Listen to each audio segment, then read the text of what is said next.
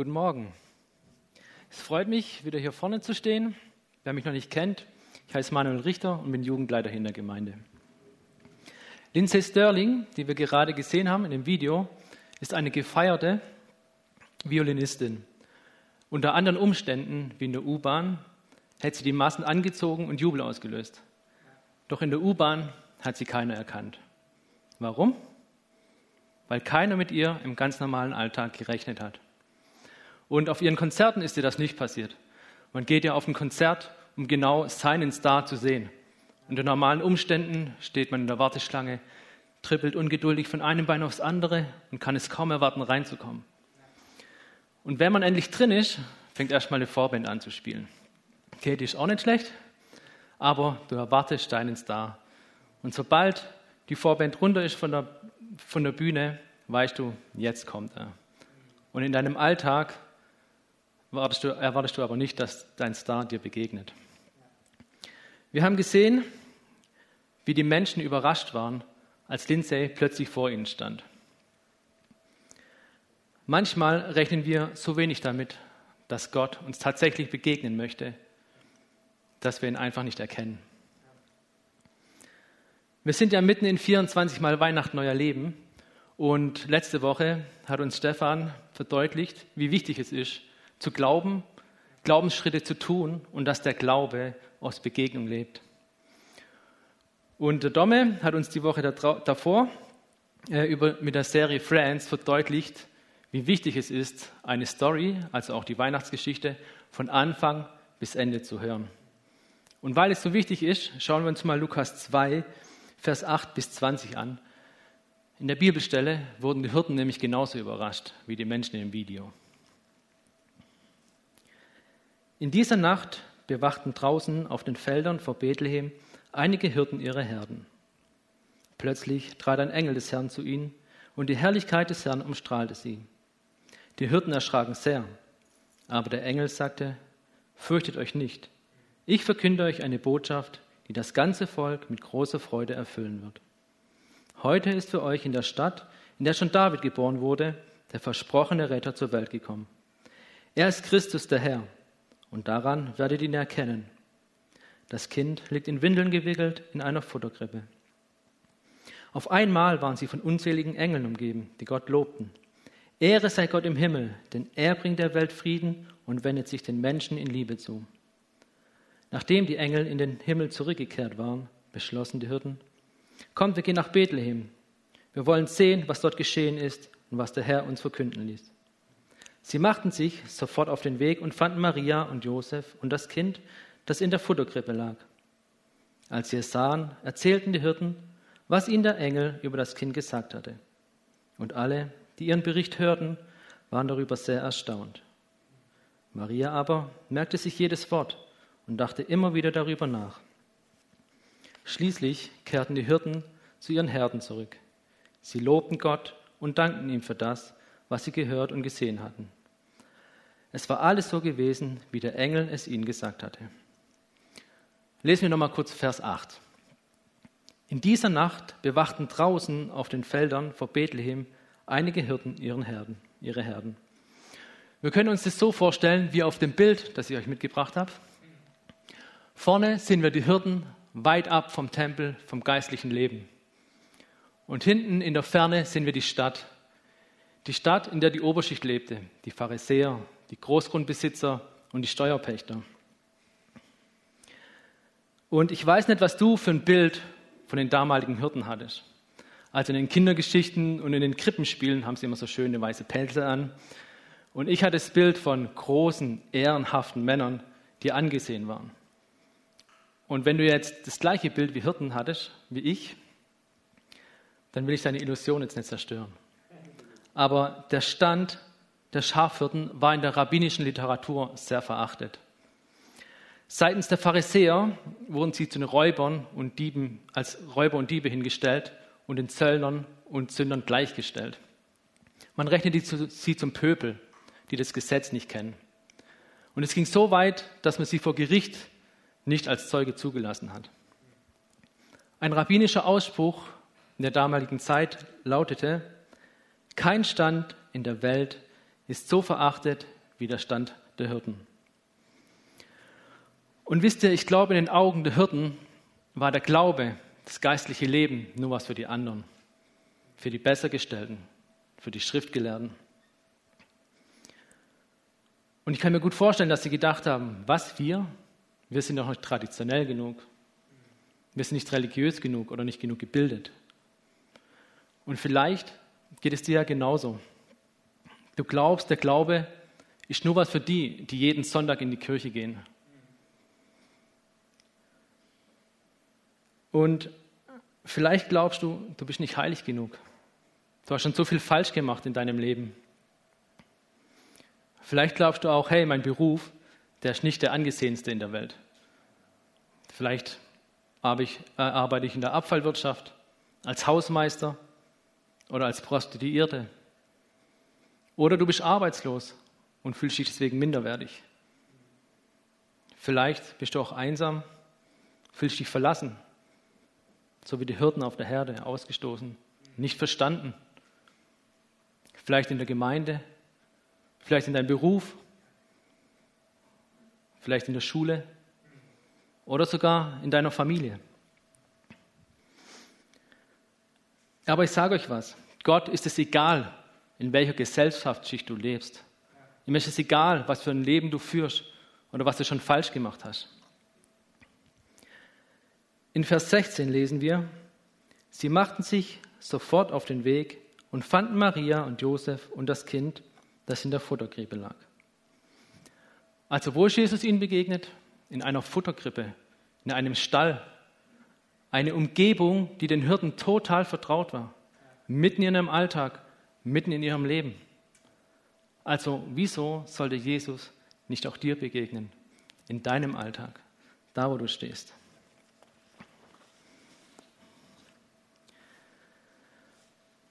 Und jetzt gibt es ja noch die Pharisäer in der Stadt. Die haben sich zur Hauptaufgabe gemacht, die Zehnt- und Reinheitsgebote zu befolgen und sind Traditionen nachgerannt. Und vielleicht lebst du ja ein gutes Leben. Du bist angesehen in der Gesellschaft, du gehst jeden Sonntag in die Kirche, machst deinen Dienst, weil man es halt so tut. Vielleicht ist es schon Tradition geworden. Und du glaubst, Jesus begegnet dir in deinem Alltag nicht.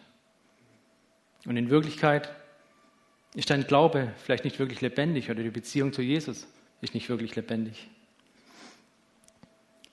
Und egal, in welcher Personengruppe du dich wiederfindest, vielleicht sagst du jetzt auch, ich gehöre nicht wirklich zu der einen oder zu der anderen, aber ich glaube, dass jeder von uns sich schon mal in so einer Personengruppe wiedergefunden hat. Situationen, wo wir ausgestoßen waren, wo wir nicht verstanden waren.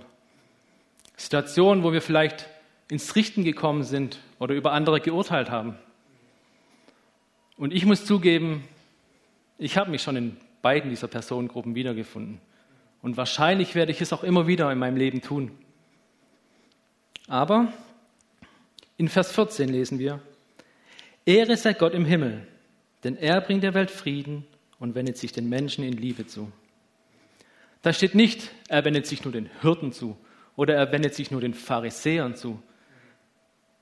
Da steht, er wendet sich der Welt zu und den Menschen, also allen.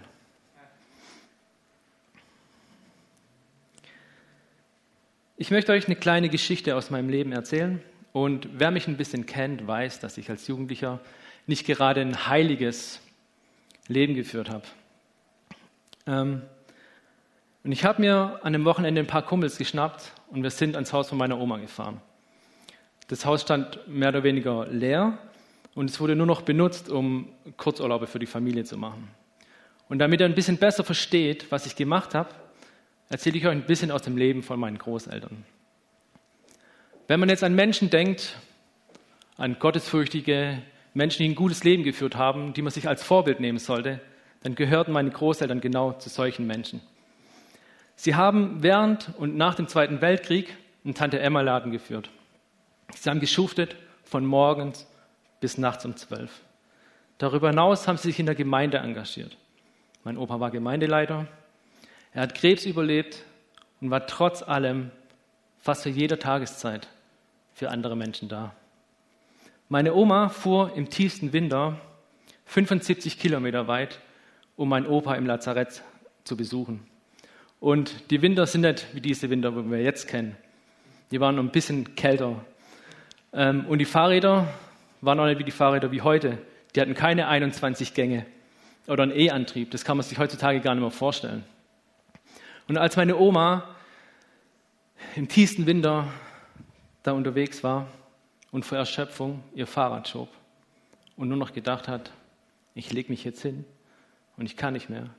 In dem Moment taucht ein Mann neben mir auf, der auch ein Fahrrad schob, hat sie in ein Gespräch verwickelt und nach einer Weile hat er zu ihr gesagt, schauen Sie mal da in der Ferne, da ist ein Haus, da wohnen bestimmt Menschen, die es über Nacht aufnehmen. Und als meine Oma sich umgedreht hat, war der Mann wieder weg. Meine Oma hat es geschafft zu dem Haus, sie hat überlebt, sie ist nicht im Schnee erfroren. Da ist ihr wohl ein Engel erschienen. Und als meine Oma am Ende ihres Lebens nur noch mit Schmerzen im Bett lag, hat man nachts außer dem Gewimmer immer wieder das Summen von Lobliedern gehört und die Worte, danke Jesus, danke Jesus. Also so ein Leben haben meine Großeltern geführt. Und ich, ich Idiot, Entschuldigung, man kann es echt nicht anders sagen, ähm, habe mir ein paar Kumpels geschnappt, bin zu dem Haus gefahren und habe das Haus, also ihr Erbe, entehrt, indem ich da Party gefeiert habe. Und zwar Party mit allem, was dazugehört. Auf Einzelheiten will ich hier überhaupt nicht eingehen. Und sonntags sind wir dann zurückgefahren wieder. Zu fünft in einem kleinen, alten, schrottigen Citroën AX. Wer sich in Ludwigsburg vielleicht ein bisschen auskennt, der kennt die Marbacher Straße, die Richtung Neckarweingen führt. Ich habe euch mal ein Bild mitgebracht, dass man sich das ein bisschen besser vorstellen kann. Ähm, die Straße führt leicht abfällig in der 50er-Zone und in der Regel ist man da schneller unterwegs, vor allem als Jugendlicher und nach so einer Nacht. Und wir sind da auf die Brücke zugefahren und ich habe es nicht geschnallt, dass sich da ein Rückstau gebildet hat. Man sieht da so einen kleinen roten Strich, den habe ich dahin gemacht. Und mein Kumpel, der neben mir gesessen ist, der hat dann in allerletzter Sekunde die Handbremse gezogen. Der hat die Handbremse gezogen, das Lenkrad rumgerissen. Wir haben eine Vollbremse gemacht, so ein Drift und sind dann wieder rechts neben dem Auto, neben den Autos, auf der Bushaltestelle stehen geblieben. Da sieht man so das rote Auto, wo ich da reingemacht habe. Und so eine Reaktion, wie mein Kumpel hatte, ähm, das kann man rein menschlich nach so einer Nacht gar nicht mehr haben. Also der stand genauso unter Einfluss von Alkohol und Drogen. Da hätte alles Mögliche passieren können. Es hätten Menschen an der Bushaltestelle stehen können, die wir umgefahren hätten. Wir hätten die Brüstung durchbrechen können, runterstürzen können. Alles Mögliche. Und erst Jahre später, nachdem ich mein Leben Jesus übergeben hatte, kam mir diese Situation wieder in Erinnerung. Und mir ist es wie Schuppen von den Augen gefallen. Ich habe da Gänsehaut gekriegt. Und ich habe gemerkt, hey, da hat Gott eingegriffen. Da muss wohl ein Engel mit dem Auto gesessen sein, der die Hand meines Kumpels geführt hat. Hatte ich das verdient? Mit dem, was ich getan habe, mitten in meinem sündigen Leben? In Vers 9 lesen wir, plötzlich trat ein Engel des Herrn zu ihnen und die Herrlichkeit des Herrn umstrahlte sie. Plötzlich, also von jetzt auf nachher. Hey, rechne jederzeit mit dem Eingreifen Gottes in deinem Leben. Und dann lesen wir in Vers 12, und daran werdet, ihn, werdet ihr ihn erkennen. Das Kind liegt in Windeln gewickelt in einer Futterkrippe. Also der Engel sagte ihnen, wo sie Jesus finden und woran sie ihn erkennen werden. Es gab noch einige Situationen in meinem Leben, in denen ich bewahrt worden bin. Unter anderem bei einem Mofa-Unfall, nachdem ich dann im Krankenhaus gelegen habe. Und ich bin dann schon kurz ins Grübeln gekommen und habe über meinen Lebensstil so nachgedacht. Aber ich habe es einfach nicht gecheckt, dass Gott mich in all diesen Situationen auf Jesus aufmerksam machen wollte. In Psalm 91, Vers 11 steht, denn Gott wird dir seine Engel schicken, um dich zu beschützen, wohin du auch gehst. Und dazu musst du kein Christ sein. Dazu musst du kein heiliges Leben führen. Hey, wo rechnest du mit Gott? Wie oft hat Gott in deinem Leben schon eingegriffen? Saß ein Engel mit dir im Auto? Stand mit dir in der Küche, als du Wasser gekocht hast? Oder ist mit dir über die Straße gegangen, als du es noch eilig hattest? Als du dich aufs Fahrrad geschwungen hast und morgens, Sonntagmorgens noch schnell in den Gottesdienst gefahren bist? Oder samstags in die Jugend? In Vers 15 steht, nachdem die Engel in den Himmel zurückgekehrt waren, beschlossen die Hirten, kommt, wir gehen nach Bethlehem. Wir wollen sehen, was dort geschehen ist und was der Herr uns verkünden ließ. Die Hirten haben sich also aufgemacht, nachdem ihnen der Engel erschienen ist, um zu gucken, stimmt es überhaupt, was er da so von sich gegeben hat? Und haben sich auf die Suche nach Jesus gemacht. Ich möchte dich auffordern, dich auch ganz bewusst auf die Suche nach Jesus machen, zu machen, in deinem Alltag. Das Ereignis, von dem wir gelesen haben in Lukas, steht kurz vor der Tür. Weihnachten steht kurz vor der Tür. Also ich habe jetzt 41 Mal in meinem Leben Weihnachten gefeiert. Und du? 13 Mal, 30, 50 oder 70 Mal? Und vielleicht gibt es trotzdem noch den einen oder anderen, der nicht an die Wahrheit der Weihnachtsgeschichte glaubt oder der noch nicht die Erfahrung gemacht hat, den Glauben für sich zu entdecken. Vielleicht ist Weihnachten nur Tradition für dich oder ist zur Tradition geworden, so wie ein Geburtstag. Also in jungen Jahren, da freut man sich auf den Geburtstag, man kann es ja kaum erwarten, aber mit den Jahren, da scheint der Geburtstag nicht mehr so viel wert, oder? Also ich vergesse ihn sogar ab und zu. Weihnachten ist mehr als Tradition. Weihnachten ist wahr.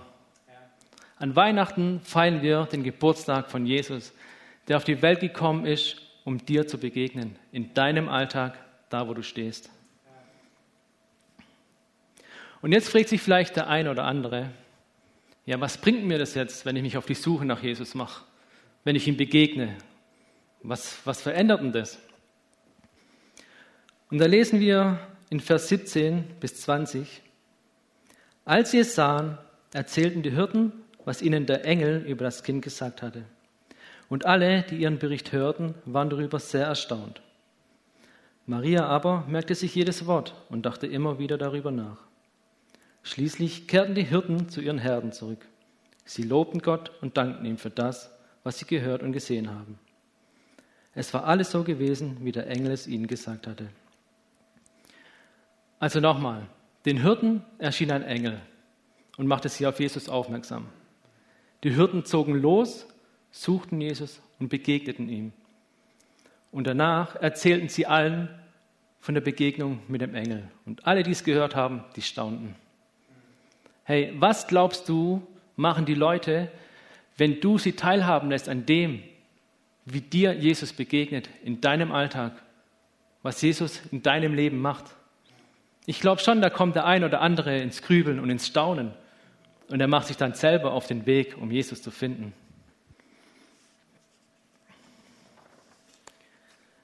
Und dann lesen wir noch, sie gingen zurück zu ihren Herden, also zurück in ihren Alltag, und sie lobten und dankten Gott. Also irgendwas muss in dem Leben der Hirten ja passiert sein, dass sie auf einmal ein dankbares Leben führen konnten mitten in ihrem Alltag, verlassen, verstoßen, draußen auf dem Feld. Ich glaube, dass die Hirten eine Sehnsucht in sich getragen haben und dass diese Sehnsucht in der Begegnung mit Jesus gestillt wurde. Und ich bin davon überzeugt, dass auch deine Sehnsucht in der Begegnung mit Jesus gestillt wird. Und ich glaube, dass jeder von uns eine Sehnsucht in sich trägt. Wenn es nicht so wäre, würdest du jetzt nicht hier sitzen. Du würdest dir die Predigt vielleicht nicht am Livestream anschauen oder im Auto sitzen und den Podcast hören. Fassen wir die Predigt nochmal kurz in drei Punkte zusammen.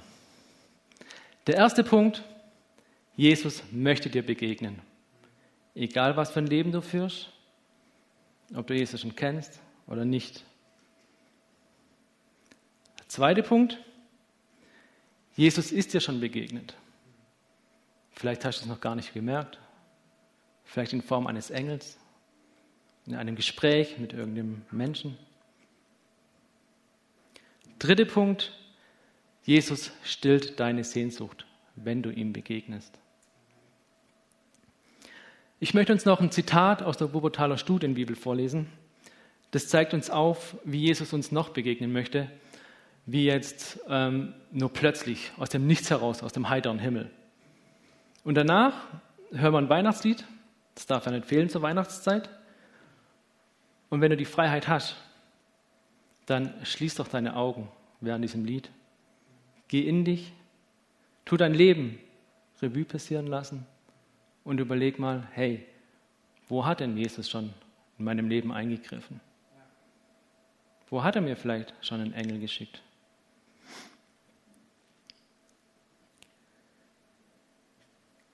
Genau, wenn wir